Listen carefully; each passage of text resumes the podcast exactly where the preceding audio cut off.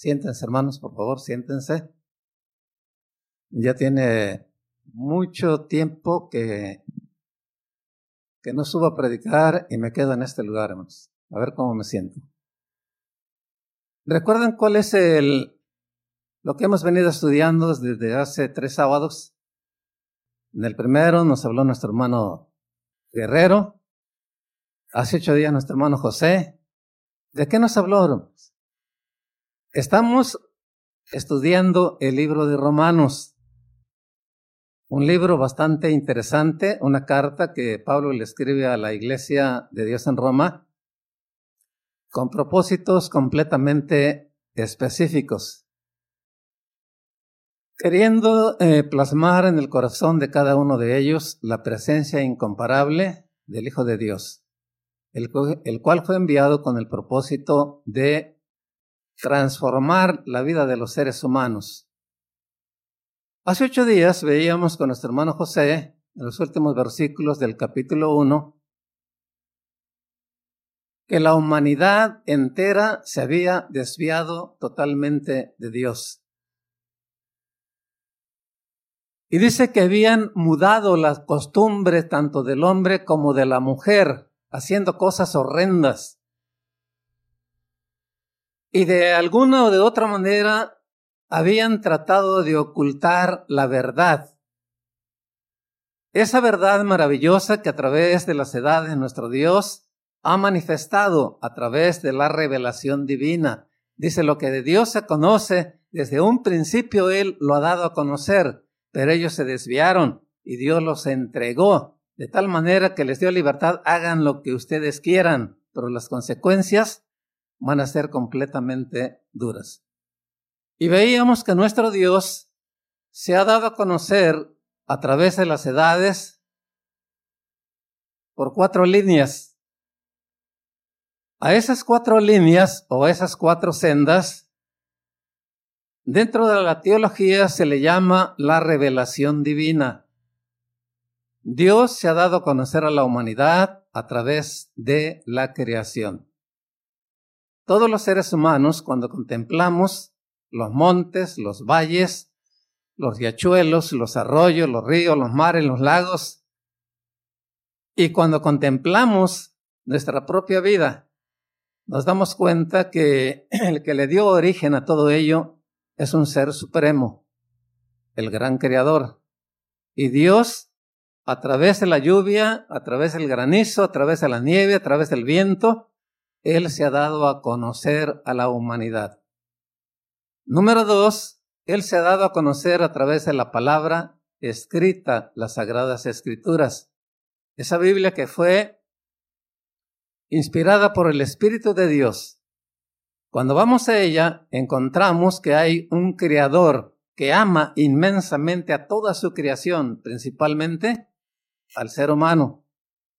Y contemplamos que en su infinito amor, ese Dios envió a su Hijo amado con el propósito de restaurar, aparte de su creación.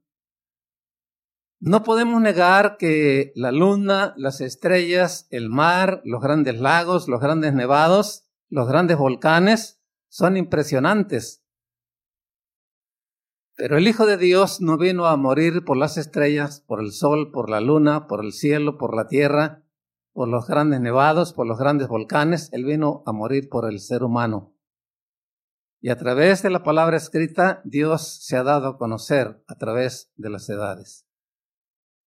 Número tres, se ha dado a conocer a través de la palabra hablada. Cada vez que escuchamos a alguien, ya sea a nivel personal o a través de la televisión o a través de algún video, hablando acerca de la palabra de Dios, en una predicación, en una enseñanza, nos damos cuenta que Dios se está dando a conocer a la humanidad. Número cuatro, Dios se ha dado a conocer a través de todo lo que sucede en el mundo entero. A través de las guerras, a través de los rumores de guerras, a través de los huracanes, a través de las grandes tormentas, a través de todos esos desastres, nosotros contemplamos a un Dios lleno de amor, aunque parezca lo contrario.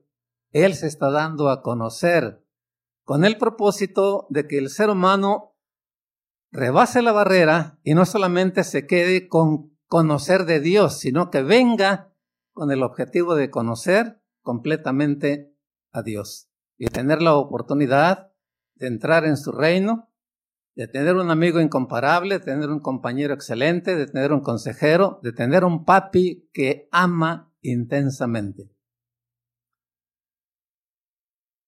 Hoy vamos a abrir nuestra Biblia en el capítulo 2 y vamos a leer del verso 1 al verso 11. Dice, por tanto, no tienes excusa tú, quien quiera que seas, cuando juzgas a los demás, pues al juzgar a otros te condenas a ti mismo, ya que practicas las mismas cosas. Número dos. Ahora bien, sabemos que el juicio de Dios contra los que practican tales cosas se basa en la verdad. Número tres. Y piensas entonces que va que vas a escapar del juicio de Dios, tú que juzgas a otros y sin embargo haces lo mismo que ellos. Le vamos a poner un tema, un título, hermanos, a este tema. Y lo he titulado El pecado del prejuicio. ¿Qué es un prejuicio? Prejuicio es adelantarse a los hechos. Es condenar a alguien sin tener los elementos necesarios. Es dar por hecho algo que no nos consta. Un ejemplo. Llega alguien en este lugar y nos plantea una pregunta. Hermanos, ¿el hermano Felipe asiste aquí con ustedes? Sí. Tiene aproximadamente tres meses que asiste con nosotros y lo queremos mucho. Y nos dicen, cuidado, cuidado con el hermano Felipe, no es lo que ustedes creen. Y le damos oportunidad que, que le ponga etiquetas al hermano Felipe. Y nosotros, sin analizar la cuestión, damos por hecho que el hermano Felipe es alguien con el que tenemos que tener mucho cuidado. Eso se llama perjuicio. El apóstol, en el versículo 1 que vimos hace un momento, si me lo pone nuevamente allí, el verso 1, se está dirigiendo a los judíos, hermanos. Y le dice al pueblo judío, por tanto, no tienes excusa tú, quien quiera que seas, cuando juzgas a los demás, pues al juzgar a otros, te condenas a ti mismo, ya que practicas las mismas cosas. Y vamos a poner algunos ejemplos de, algunos ejemplos bíblicos de lo que es el prejuicio. Allá en el capítulo 13 del libro de Números, capítulo 14 del libro de Números, del verso 13 en adelante, si no mal recuerdo, la Biblia nos habla acerca de Moisés enviando a doce varones a investigar la tierra que iban a poseer. ¿Sí lo recuerdan? Dice que escogió uno de cada tribu y los envió a recorrer la tierra. Vayan e investiguen la tierra. Quiero saber qué tipo de terreno es, si es fructífero, si es precioso, si es vasto, qué tipo de casas han construido, qué tipo de gente, qué tipo de costumbre, qué tipo de religión, etcétera, etcétera. Y vemos que los doce espías parten a investigar la tierra que Dios les había prometido. Después de un buen tiempo, ellos regresan. Y dice que trajeron un, algunos racimos de uvas, ¿verdad? Algunos racimos de uvas. ¿Qué tan pequeños eran los racimos de uvas que traían, Dice que los traían entre dos personas, imagínese usted el tamaño. para demostrar que esa tierra realmente era una tierra que fluía leche y miel, una tierra fabulosa. Y llega el momento en que tienen que dar el informe. Y dice que diez de ellos se levantaron y le dijeron al pueblo, ciertamente la tierra que fuimos a investigar es una tierra fabulosa, es una tierra fructífera. Pero ¿saben qué? Las ciudades que nosotros contemplamos son ciudades completamente fortificadas. Se ve que la gente está completamente preparada. Además, vimos gigantes y en algunas versiones dice que esos gigantes devoraban a las gentes como si fueran langostas. Dice, ahí en esa tierra devoran a las gentes como si fueran langostas. No podemos ir a conquistar esa tierra porque no lo vamos a poder hacer. Y Josué y Caleb se pusieron de pie y trataron de callar el informe negativo que se estaba dando. Y ellos dijeron, sí podemos.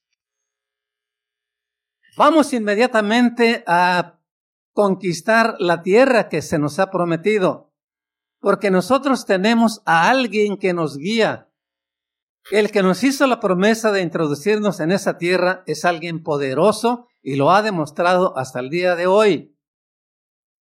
Para nosotros van a ser como pan y vamos a comer fácilmente porque tenemos la presencia de Dios. Y si seguimos analizando, vamos a encontrar que el pueblo rápidamente dio por hecho lo que los diez espías les habían comunicado. Y dice que empezaron a reclamarle a Moisés, oye, ¿por qué nos has traído a este lugar? Mejor nos hubiéramos quedado ya en Egipto. ¿Por qué nos has traído a este lugar? Y dice que tomaron piedras para apedrear a estos dos jóvenes que estaban diciendo la verdad.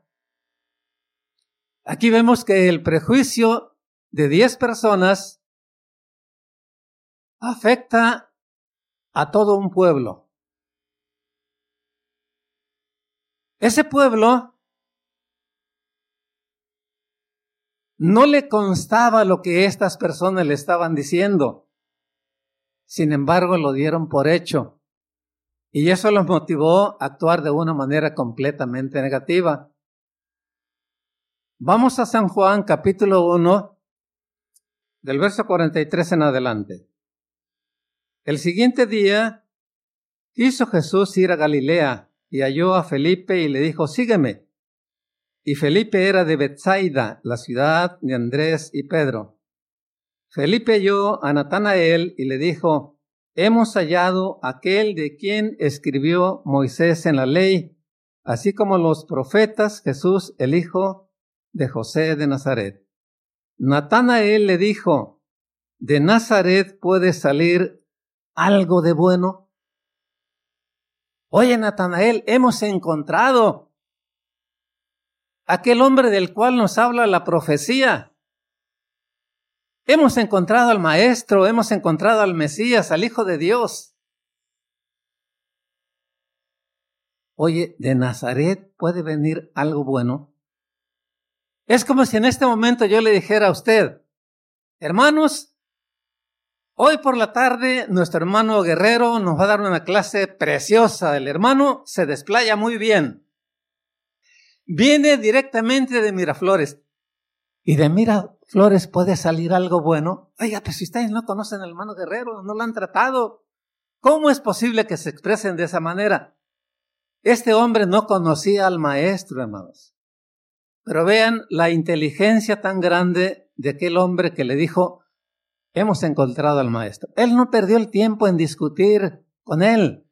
Él no trató de comprobarle a toda costa que tenía razón de que él era el Mesías. Simplemente le dice, ven y ve. Ven, acompáñame y quiero que tú veas.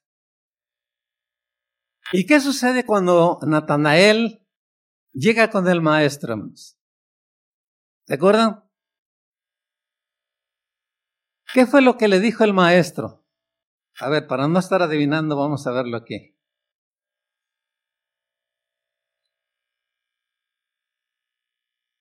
El verso 47, cuando Jesús vio a Natanael que se acercaba, dijo de él, he aquí un verdadero israelita a quien, en quien no hay engaño. Le dijo Natanael, ¿de dónde me conoces? Respondió Jesús y le dijo, antes que Felipe te llamara, cuando estabas debajo de la higuera te vi. Respondiendo Natanael y le dijo, Rabí, tú eres el Hijo de Dios, tú eres el Rey de Israel. Respondió Jesús y le dijo, porque te dije, te vi debajo de la higuera, ¿crees cosas mayores que estas? Cosas mayores que estas verás. Estamos contemplando aquí el prejuicio de mucha gente afectando a una persona. Natanael había escuchado a los grandes maestros de Israel decir eso de Nazaret puede nacer algo bueno, puede venir algo bueno de Nazaret. El prejuicio hizo que Natanael se uniera para decirle a aquel que lo había invitado, oye, de Nazaret puede venir algo bueno. La respuesta sabia de este hombre, ven y ve. Lo que leímos en el verso 1, volviendo a, Romanos capítulo 2, por tanto no tienes excusa tú, quien quiera que seas, cuando juzgas a los demás, pues al juzgar a los demás te condenas a ti mismo, ya que practicas las mismas cosas. El prejuicio conduce a la hipocresía, hermanos. El prejuicio conduce a las personas a la hipocresía. Aquí vemos a este grupo de personas que juzgaban de lo lindo. ¿A quiénes juzgaban estas gentes, hermanos? La iglesia de Roma estaba compuesta por dos grupos, por judíos y gentiles. Los judíos, a través de las edades, los judíos siempre se han considerado ser el pueblo selecto, el pueblo singular, el pueblo único, porque escucharon a Dios decir eso. Si ustedes obedecen mis mandamientos, mis preceptos y leyes, ustedes van a ser mi pueblo singular, mi pueblo único. Pero ellos no obedecieron. Fueron gente rebelde, gente ingrata, gente incrédula, gente desobediente, gente idólatra. Solamente unos cuantos tenían realmente a Dios en un lugar muy excepcional. Los demás, solamente cuando tenían problemas se acordaban de que había un Dios amante y misericordioso. Para ellos Dios, como decíamos la vez pasada, para ellos habían tomado a Dios como un antibiótico, hermanos. ¿Qué pasa cuando tú tienes dolor de cabeza? ¿Qué es lo que haces? ¿Qué es lo que hago yo? Cuando tengo un dolor fuerte de cabeza, ¿qué es lo que hago? Voy y busco el frasco donde están los antibióticos. Y regularmente tomo dos antibióticos. Pero ¿qué sucede después de que yo me los tomé? ¿Qué sucede con ese frasco? Voy y lo guardo. El dolor de cabeza nunca se te quita, hermanos. Simplemente la droga hace efecto y te hace sentir que el dolor ya se quitó. El dolor nunca se quita y está. Cuando surge nuevamente, me acuerdo que hay un frasco que tiene antibióticos y que me ayudan a calmar mi dolor de cabeza. Israel había tomado a Dios como un antibiótico. Cuando estaban rodeados de problemas, cuando veían que el fuego estaba a punto de consumirlos, se acordaban que había un Dios lleno de misericordia, lleno de bondad, y clamaban. Y Dios en su misericordia venía y les daba la salida, les daba la respuesta. Pero inmediatamente después volvían a lo mismo. Y habían caído en un gran círculo vicioso. Pero ellos creían que eran los únicos merecedores de ser hijos de Dios. Cuando ellos recibieron la noticia de que el mundo iba a ser castigado duramente por Dios, según lo menciona Pablo en el capítulo 1, que leímos con nuestro hermano la semana pasada, ellos se gozaron, dicen los escritores, se gozaban tremendamente porque decían, el único pueblo que Dios ama es a Israel. A todos los demás los detesta. Si castiga a Israel en un 80%, a los demás los castiga en un 500% porque Dios es solamente Dios del pueblo de Israel. Y Pablo los centra, hermanos, y les dice, por tanto, no tienes excusa. ¿Por qué les dice esto, hermanos? Por tanto, ustedes no tienen excusa. Tú quien quiera que seas, cuando juzgas a los demás, pues al juzgar a otros te condenas a ti mismo, ya que practicas lo mismo que estás condenando. Esta gente estaba juzgando y Pablo le dice, ¿cómo te atreves a juzgar cuando tú vives de la misma manera? Le voy a recordar algo, San Juan capítulo 8, verso 1. Lo sabemos de memoria, hermanos. La Biblia nos habla acerca de un grupo de personas que trajeron a una mujer porque había sido encontrada en el lecho adulterando. Esa fue la información que, le dieron. A esta mujer la encontramos en el lecho adulterando. Y la ley de Moisés dice que, que estas personas tienen que morir siendo pedreadas en presencia de todo el pueblo. ¿Tú qué dices a eso? La Biblia dice que el maestro escribía en tierra y los estaba escuchando. A tanta insistencia, dice, bueno, el que de ustedes está sin pecado arroje la primera piedra. ¿Cuántos se atrevieron, hermanos? ¿Cuántos arrojaron piedras a esta mujer? ¿Por qué no arrojaron piedras? Porque a través del espejo espiritual se dieron cuenta que estaban peor que esa mujer, hermanos. El apóstol Pablo está tratando de centrar a esta gente. No los está condenando, sino simplemente los está ubicando. Ubícate. ¿Cómo te atreves a juzgar cuando tú vives de la misma manera? O posiblemente haces cosas peores que las que ellos están haciendo. Necesitas ubicarte. El prejuicio te ha llevado a actuar de esa manera, a juzgar la vida de los demás. Dios no te trajo para juzgar a nadie. El único que tiene la capacidad para juzgar es Dios. Y dice el verso siguiente, verso 2, por favor. Mas sabemos que el juicio de Dios, ¿cómo es el juicio de Dios, hermanos? Dios no se basa en razas, en líneas raciales. Dios no se basa en que seas judío, en que seas italiano, en que seas mexicano, en que seas centroamericano, eso a él no le importa. Él se basa de acuerdo a nuestra vivencia, de acuerdo a nuestras acciones. Dios está contemplando constantemente nuestro caminar. Y cuando llegue el momento, Él se va a basar de acuerdo a lo que observa en nuestro accionar.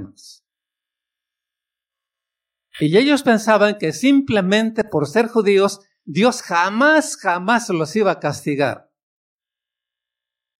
Estuve investigando a, a varios comentaristas y uno de ellos dice que los judíos creían que hicieran lo que hicieran, Dios jamás se iba a tomar la molestia de castigarlos. Que ellos tenían vía libre cometieran el pecado que cometieran, no había ningún problema porque eran el pueblo selecto y Dios no los iba a castigar. Y por eso vivían de esa manera y se atrevían a juzgar a los demás. Lamentablemente, muchas veces nosotros, como Iglesia de Dios Séptimo Día, hemos caído también en ese error, hermanos, de juzgar a los demás y de etiquetar a los demás. Y llegamos a pensar que nosotros somos los únicos que tenemos el derecho de ser llamados hijos de Dios. Y yo quiero en este momento utilizar lo mismo que utilizó Pablo allá en Romanos 2, verso 28, con el pueblo judío. No es judío el que lo es por nacimiento, sino aquel que lo es espiritualmente. Ese pasaje lo hemos torcido muchísimo y se le ha predicado a la iglesia que es cierto que nosotros no somos judíos, literalmente hablando, pero sí somos judíos espirituales. ¿Dónde dice eso, hermanos? El apóstol quiere que los israelitas entiendan que no simplemente por haber nacido en territorio judío van a ser aceptos delante de Dios. Porque Dios no se guía por eso, hermanos. Dios se guía a través de nuestra obediencia, a través de nuestra rectitud, a través de nuestra santidad, a través de vivir lo que Él quiere que nosotros vivamos. Y esta gente tenía que entender, mas sabemos que el juicio de Dios es según verdad. El juicio de Dios es real, hermanos. Y Él seguía a través de la verdad, a través de la justicia, lo que leíamos también hace ocho días porque Dios es un Dios justo, Dios es un Dios recto, que va a juzgar de acuerdo a cómo nosotros nos hayamos comportado. El pueblo tenía que entender eso, hermanos.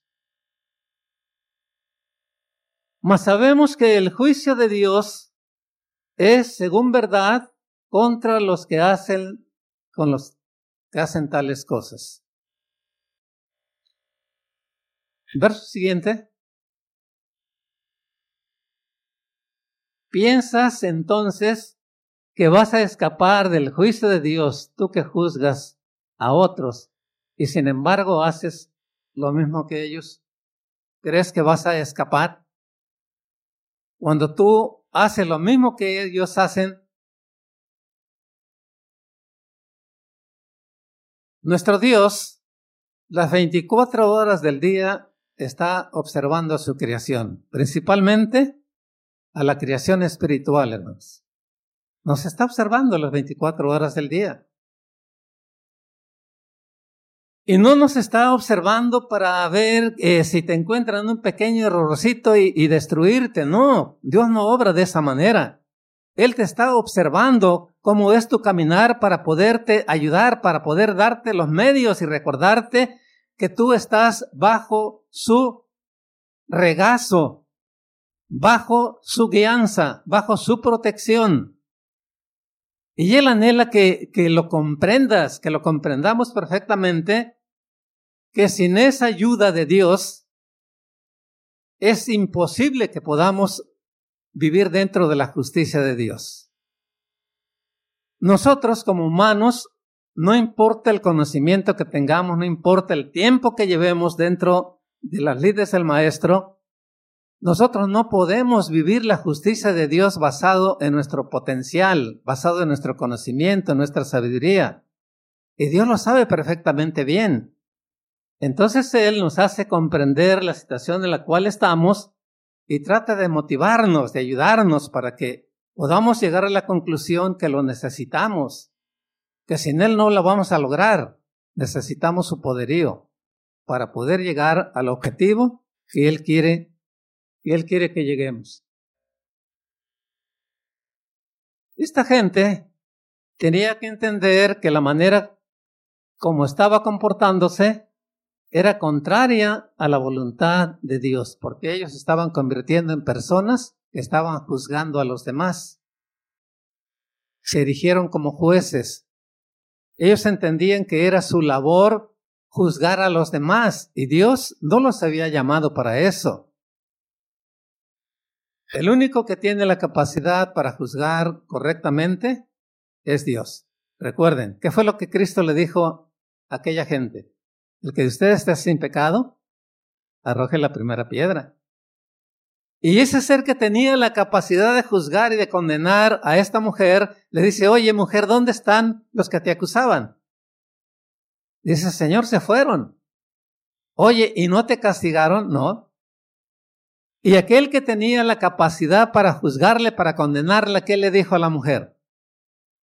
Tampoco yo te condeno, pero sí te aconsejo que te vayas y que no vuelvas a pecar. Aprovecha la oportunidad. Este pueblo tenía que entender, así como nosotros hoy en la actualidad. Verso siguiente. ¿No ves que desprecia las riquezas de la bondad de Dios, de su tolerancia y de su paciencia, al no reconocer que su bondad quiere llevarte al arrepentimiento.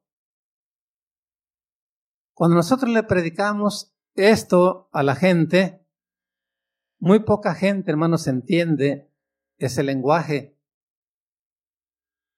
Para el pueblo judío era también muy difícil entender ese tipo de lenguaje. Fíjese bien lo que está diciendo ahí. ¿No ves que,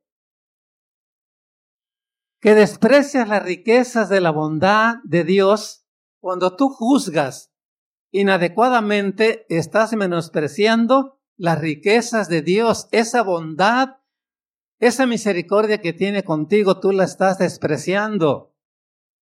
Porque ellos entendían que al tener un Dios misericordioso, al tener un Dios lleno de amor, lleno de bondad, podían hacer lo que quisieran, que al fin que la bondad de Dios se iba a presentar en cualquier momento. Romanos capítulo 6, ¿alguno de ustedes recuerda qué dice en el verso 1? Pablo le escribe a la iglesia en el capítulo 6, verso 1, perseveraremos en pecado para que la gracia crezca? Algunos habían entendido que si la gracia de Dios era excelente, era grandiosa, bueno, pues entonces vamos a pecar, vamos a seguir pecando, que al fin que cuando nosotros pequemos, la gracia de Dios va a sobreabundar. Y los judíos lo habían entendido de esa manera, hermanos. Y Pablo le quiere centrarlos y le dice, no te das cuenta que estás despreciando las riquezas de la bondad de Dios al darte la oportunidad de que camines correctamente delante de Él. ¿Sí entendemos, hermanos? La misericordia que Dios tiene con nosotros porque usted y yo estamos aquí no porque merezcamos, estamos aquí por la misericordia de Dios, por la bondad de Dios, porque hemos cometido infinidad de errores. Y sin embargo, Él, lejos de castigarnos, muestra su bondad y no la muestra para que sigamos pecando. No es una licencia para pecar. Es la oportunidad de pensar que su bondad, que su misericordia nos está invitando a ser diferentes, a huir de la maldad, a dejar la maldad, a dejar los pensamientos negativos, las actitudes que son contrarias a la voluntad de Dios y guiarnos a través de esa oportunidad que nos está brindando de arrepentirnos. El apóstol Pedro nos menciona algo allá en, en, en 2 de Pedro capítulo 3 verso 9. El Señor no tarda su promesa como algunos la tienen por tardanza, sino que es paciente para quienes, hermanos. ¿Quiénes nosotros? Yo recuerdo que este pasaje muchas veces se lo aplicábamos a la gente que no conoce a Dios. Miren lo que dice aquí. Dios no tarda su promesa como muchos lo tienen por tardanza, sino que es paciente para con los pecadores, paciente para con el mundo. No, hermanos.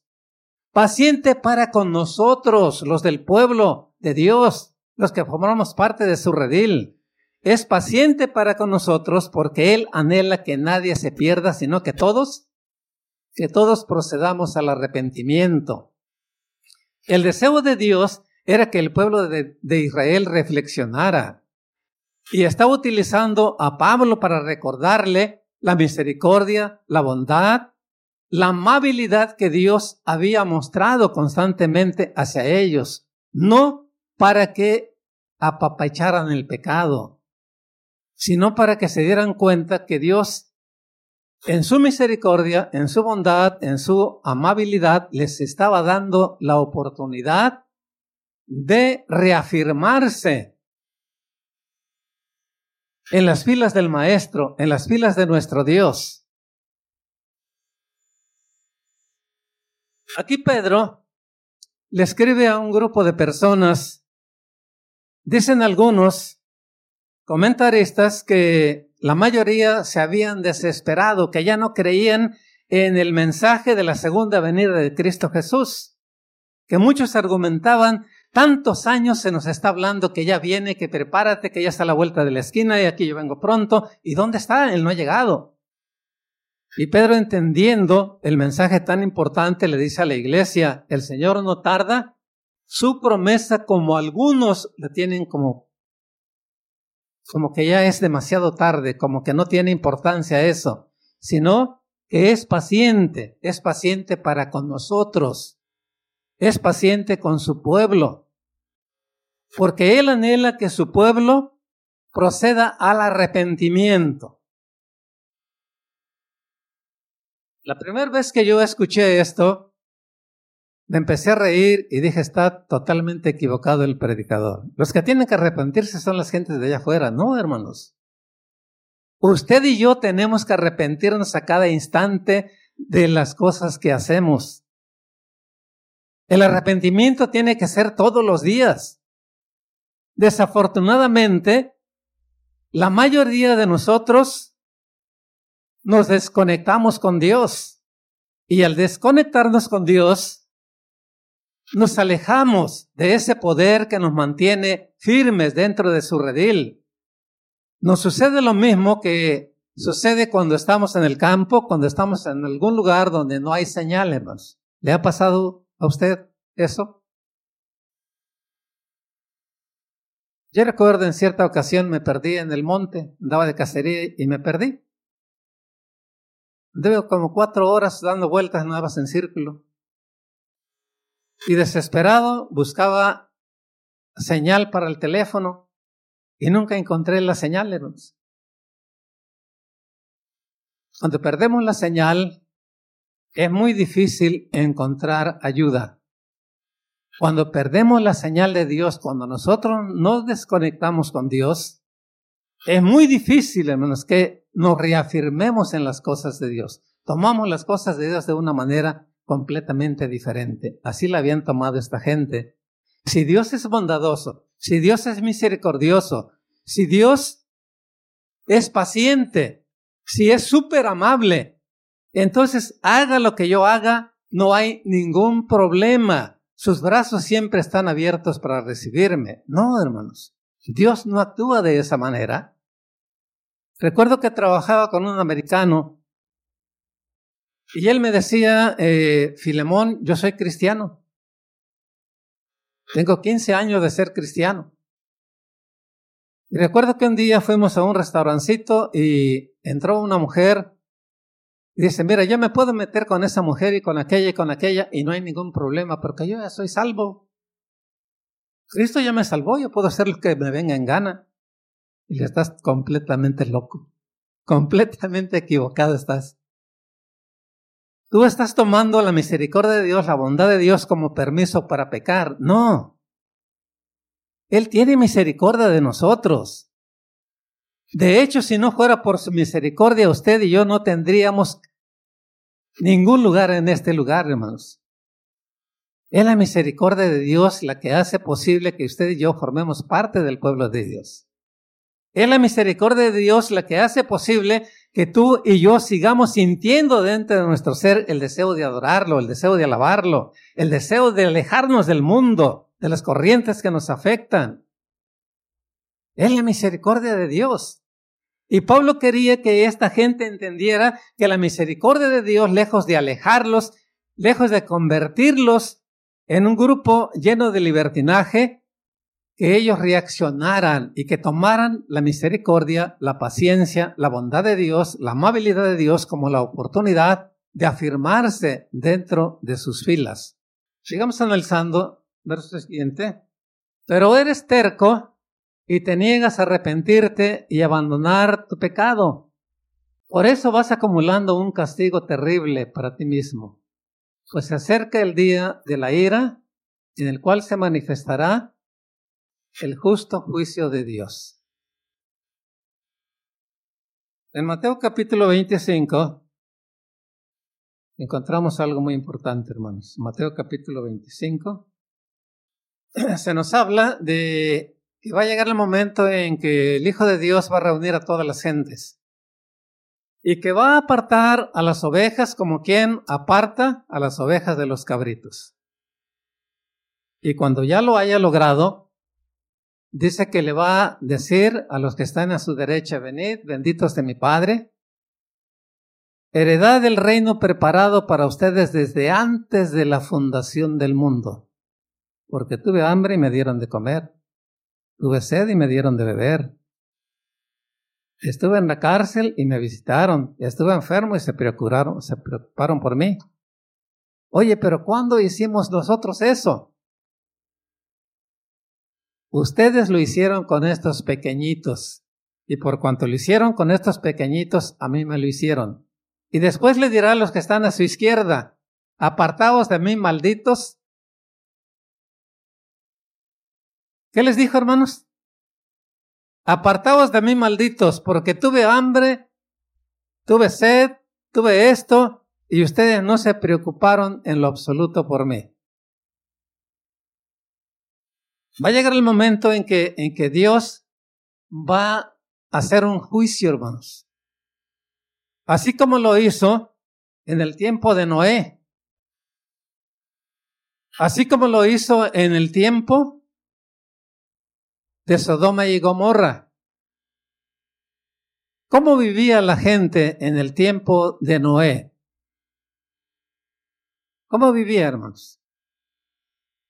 alejados completamente de la presencia de Dios, cometiendo aberración tras aberración, viviendo una vida completamente desenfrenada. Y llega el momento en que Dios hace un justo juicio y envía el diluvio para raer a todo ser viviente de la faz de la tierra. En su misericordia solamente conserva a ocho personas con vida. Muchísima gente ha escrito libros diciendo, ese es el Dios de justicia, ese es el Dios de amor que ustedes predican. Sí, hermanos, ese es el Dios de justicia y ese es el Dios de amor. Porque siempre le ha dado oportunidad al ser humano para que reflexione y venga a sus plantas.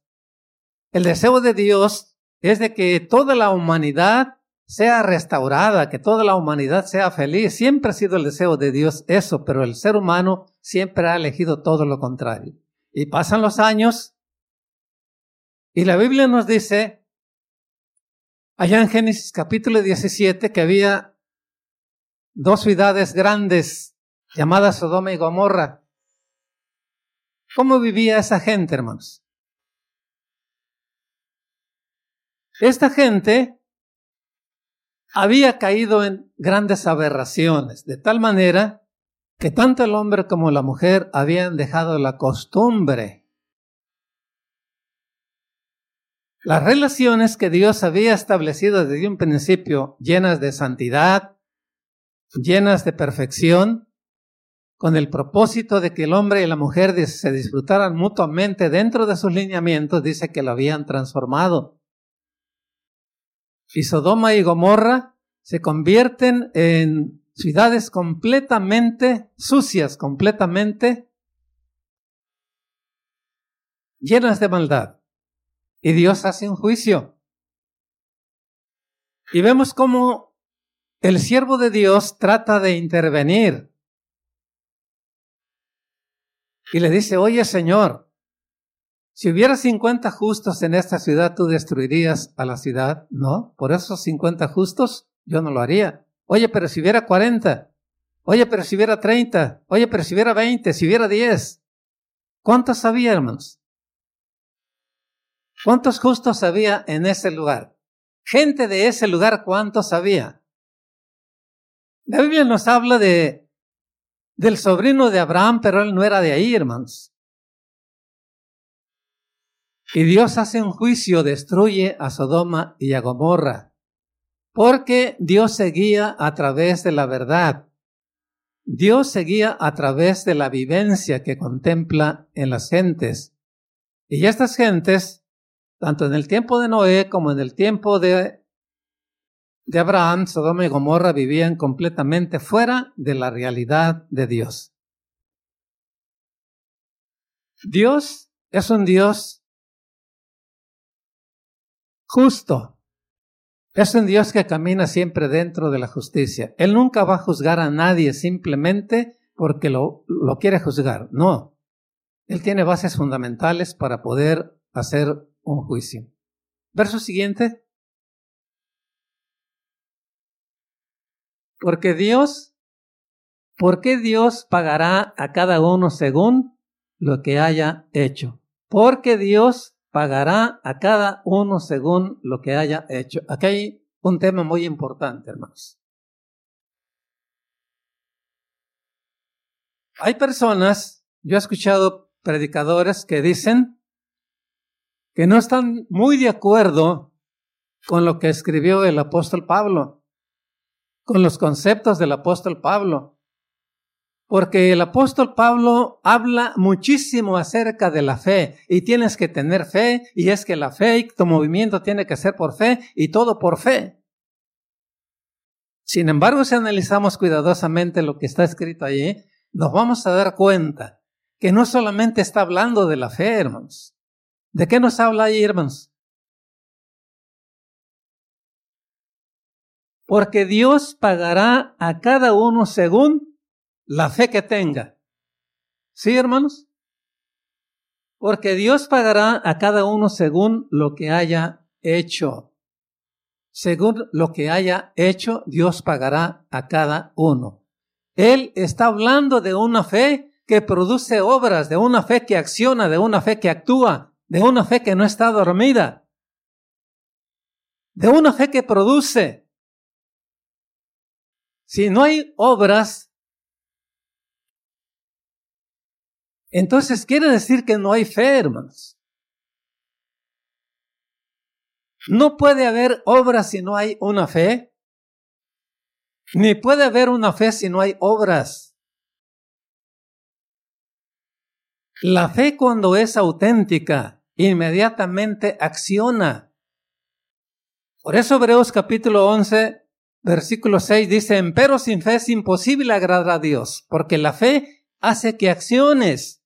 Cuando nosotros doblamos nuestras rodillas y nos comunicamos con Dios, nos comunicamos con Él porque creemos que Él nos va a escuchar, porque creemos que Él va a abrir las ventanas de los cielos y va a llenar de bendición en nuestro hogar, va a resolver nuestro problema. La fe, la fe hace que nosotros vengamos a este lugar. Porque si no venimos, si no venimos motivados por la fe, entonces no tiene ningún valor nuestra presencia, hermanos. Honestamente. Todo acto que nosotros realicemos no motivado por la fe no tiene ningún valor. Si nosotros vamos a cantarle a Dios, tenemos que hacerlo porque hay una fe que nos motiva. Si lo vamos a adorar es porque hay una fe que nos invita y nos empuja a adorar a nuestro Dios. Si le vamos a ayudar a alguien, es porque hay una fe que nos invita a ayudar a alguien. Si vamos a mostrar obediencia, es porque hay una fe que nos conduce a ser obedientes delante de Dios. Dios trabaja de esa manera porque Dios pagará a cada uno según lo que haya hecho. No simplemente porque soy miembro de la iglesia de Dios, no simplemente porque tengo 30 años dentro de la iglesia, no simplemente porque soy una Biblia caminando, no. Dice que Él va a pagar de acuerdo a la vivencia de cada individuo. Israel tenía que entender eso. Y nosotros, hermanos, tenemos que entender eso. Tenemos que entender que tenemos que renunciar al prejuicio porque el prejuicio hace que nosotros estemos siempre prejuzgando a las personas. ¿Y saben ustedes el daño tan grande que se le causa a una persona cuando no somos juiciosos, cuando no somos personas analíticas? Podemos destruir a una persona o podemos destruir a toda una familia. Pablo contempla al pueblo de Israel y ve el peligro tan grande en el cual se está encontrando, porque ellos habían llegado a la conclusión que simplemente con ser judíos estaban del otro lado, no había absolutamente ningún problema. Cometa el error que yo cometa, no hay ningún problema, porque soy judío y llegado el momento, Él no me va a castigar simplemente porque soy judío. Dios no trabaja de esa manera, hermanos. Verso siguiente. Él dará vida eterna a los que perseverando en las buenas obras buscan gloria, honor e inmortalidad. La recompensa, la recompensa para el verdadero Hijo de Dios, para aquel que camina bajo la voluntad de Dios, para aquel que permite que Dios lo supla de recursos y sean utilizados en su diario caminar. Dice que esta persona, que estas personas van a recibir un galardón. Dice, Él dará vida eterna a los que perseverando en las buenas obras buscan gloria, honor e inmortalidad. ¿Pero para quién, hermanos? ¿Para quién van a buscar la gloria? ¿Para quién el honor? ¿Y para quién la inmortalidad? Para la gente que se preocupa en accionar de acuerdo a la voluntad de Dios, buscando la gloria de Dios, realzando y buscando la gloria de Dios y buscando la inmortalidad del alma. Dios, en su misericordia, dice que a estas gentes les va a confirmar la vida eterna. Porque sabían ustedes que desde el momento que nosotros creímos sinceramente en Cristo Jesús, desde el momento en que creímos sinceramente en Cristo Jesús, si es que ya creímos sinceramente, desde ese momento entramos a la vida eterna, porque la vida eterna, ¿quién la tiene, hermanos? ¿En quién está la vida eterna? Está en Cristo Jesús. Desde el momento en que Él entra a nuestro corazón, entra la vida eterna. Él es la vida eterna. Cuando Él venga por segunda ocasión, solamente va a confirmar lo que Él ya nos, está dando, de lo que estamos participando. Él viene a darnos una corona como recompensa a caminar correctamente delante de Él. Verso siguiente, el verso 8. Pero los que por egoísmo rechazan la verdad para aferrarse a la maldad, recibirán el gran castigo de Dios. Pero los que por egoísmo. Contemplamos egoísmo en la humanidad. Allá afuera encontramos egoísmo en los compañeros de trabajo, en los compañeros de la escuela, en los clientes que visitan nuestro negocio. Encontramos egoísmo. Si yo me preocupo solamente por Filemón, si yo tengo el concepto que, que Filemón no debe de escuchar a nadie, es el más inteligente, es el más sabio, es el más recto, es el más guapo, el más rico, el más elegante, ¿qué título me podrían poner, hermanos? Filemón egocéntrico. Egoísmo es alguien que lucha y vuelve a luchar, se desvela y va para allá y va para acá, pero solamente buscando su propio bienestar. Los demás, cero a la izquierda. Solamente importa él, solamente él. La doctrina narcisista, solamente yo. La doctrina yoyista, primero yo, en segundo lugar yo, en tercer lugar yo, en cuarto lugar yo y al último yo, nada más yo. Pero los que por egoísmo rechazan la verdad, yo no sé si alguna vez usted le ha hablado a alguien y ese alguien le ha dicho, yo no puedo aceptar a ese Dios que tú me predicas, porque ese Dios no es un Dios de amor. Recuerdo que alguien me mostraba una revista de, de África y me mostró una revista donde venían alrededor de 40 niños que podías contarle los, los huesitos, hermanos. ese es un Dios de amor. Y luego mostró una fotografía donde venía puro anciano, casi moribundo. ¿Este es un Dios de amor? Y luego me habló de un lugar donde los terroristas llegaron hicieron una matazón de ancianos, mujeres embarazadas. ¿Este es un Dios de amor? Le digo, aunque te cueste trabajo, ese es un Dios de amor.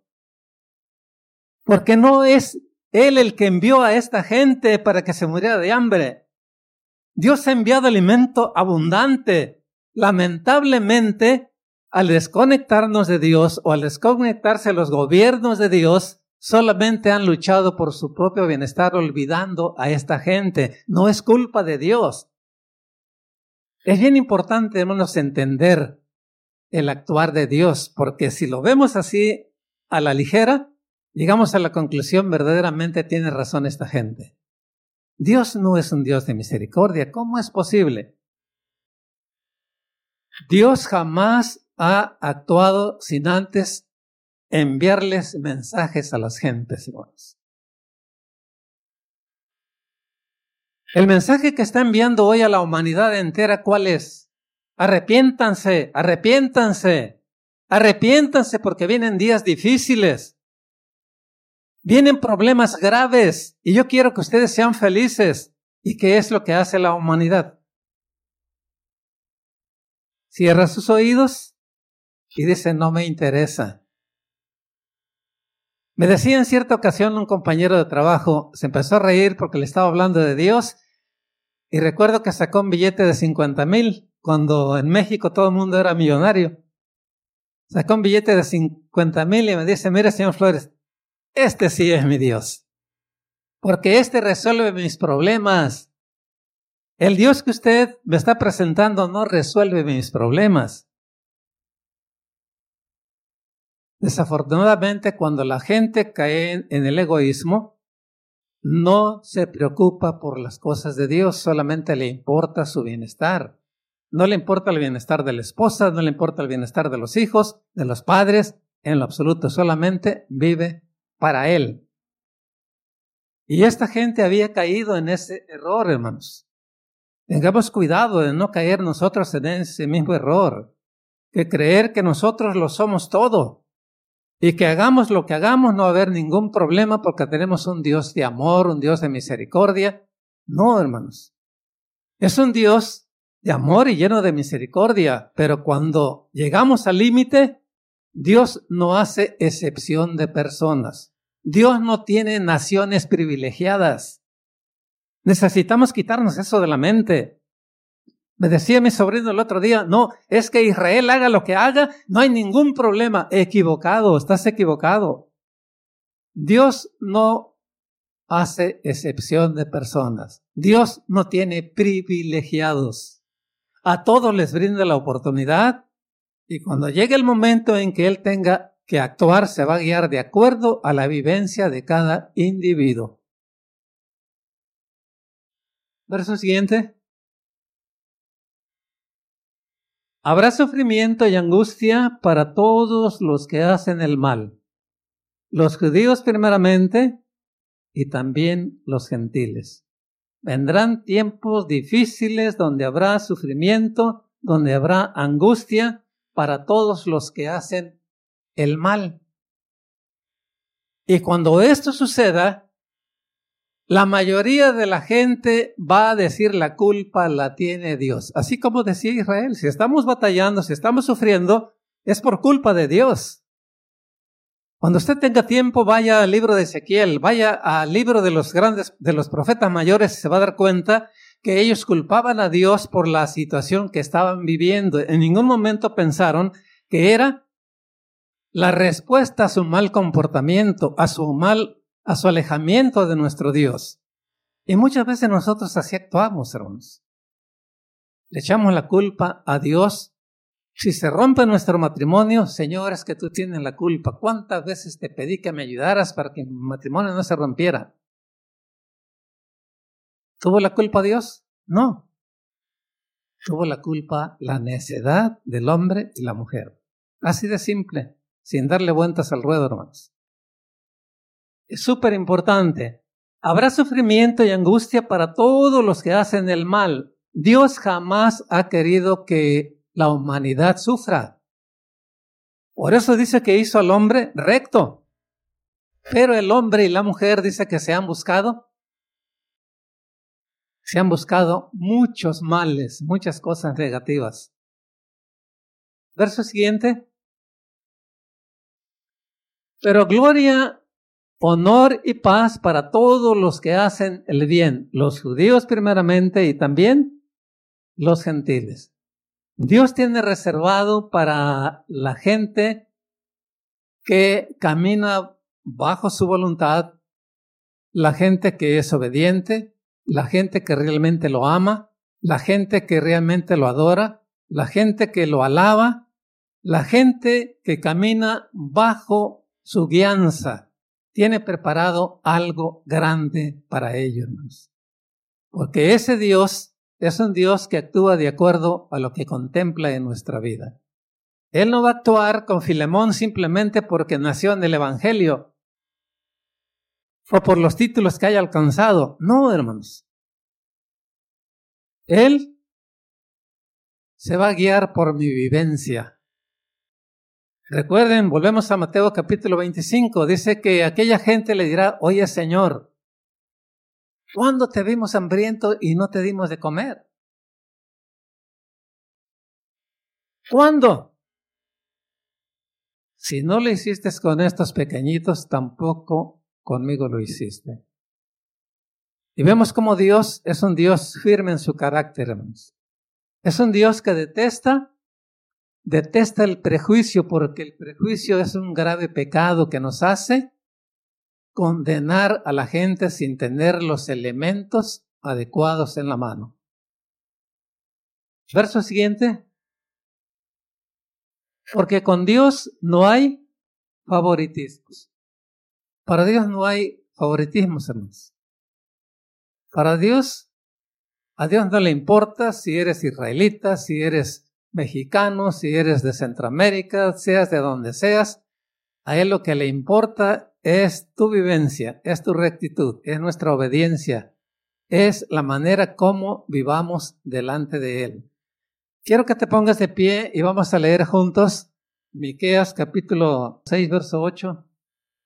Dice, ya se te ha declarado lo que es bueno, ya se te ha dicho lo que de ti espera el Señor. ¿Qué es lo que espera el Señor de ti? ¿Y qué es lo que espera el Señor de mí, hermanos? ¿Qué es lo que espera? Espera el Señor practicar la justicia, amar la misericordia y humillarte ante Dios. En algunas versiones dice que seas juicioso. La palabra juicioso significa que seas analítico, que analicemos cuidadosamente antes de tomar una decisión. Si alguien viene y te habla mal de una persona, tienes que ser analítico. Analiza, primeramente, si la persona que te está contando eso es una persona seria. Número dos, si lo que te está contando ¿Va a edificar o va a destruir? Y luego tomas una decisión. Si ves que va a edificar, cuéntalo. Si ves que va a destruir, cállate. Y bien importante, Él solamente quiere que seamos juiciosos. Y vamos a suponer que, no, que llegamos a la conclusión que la persona que nos dijo Felipe eh, es una persona indeseable y nos damos cuenta que es cierto. ¿Qué es lo que tenemos que hacer, hermanos? Ahí está diciendo, dice que tenemos que amar la misericordia, que tenemos que ser misericordiosos, porque juicio sin misericordia será hecho sobre aquel que no tiene misericordia. Al judío le dijo, Dios te va a castigar porque tú eres hipócrita, porque tú juzgas a esta gente y tú haces lo mismo. Dios te va a juzgar. Tenemos que usar de misericordia y humillarlos delante de nuestro Dios, buscando siempre restaurar a la persona. Antes de quitarme de aquí, hermano, recuerdo cuando trabajaba para el Banco Internacional, nos hablaron por teléfono y nos dijeron, señor Flores, va a llegar ahí Rafael, va a ser el nuevo cajero. Y recuerdo como si fuera ayer, hermanos. Me llevaba muy bien yo con el gerente, le digo, señor Neville, va a venir Rafael. Ese hombre es un hombre súper problemático. En todas las sucursales ha dado problemas. Y él se me queda viendo, sonriendo. Y me dice, señor Flores, ¿a usted le consta? Y me puso, me puso un tapón porque no me constaba. Yo le bendiga.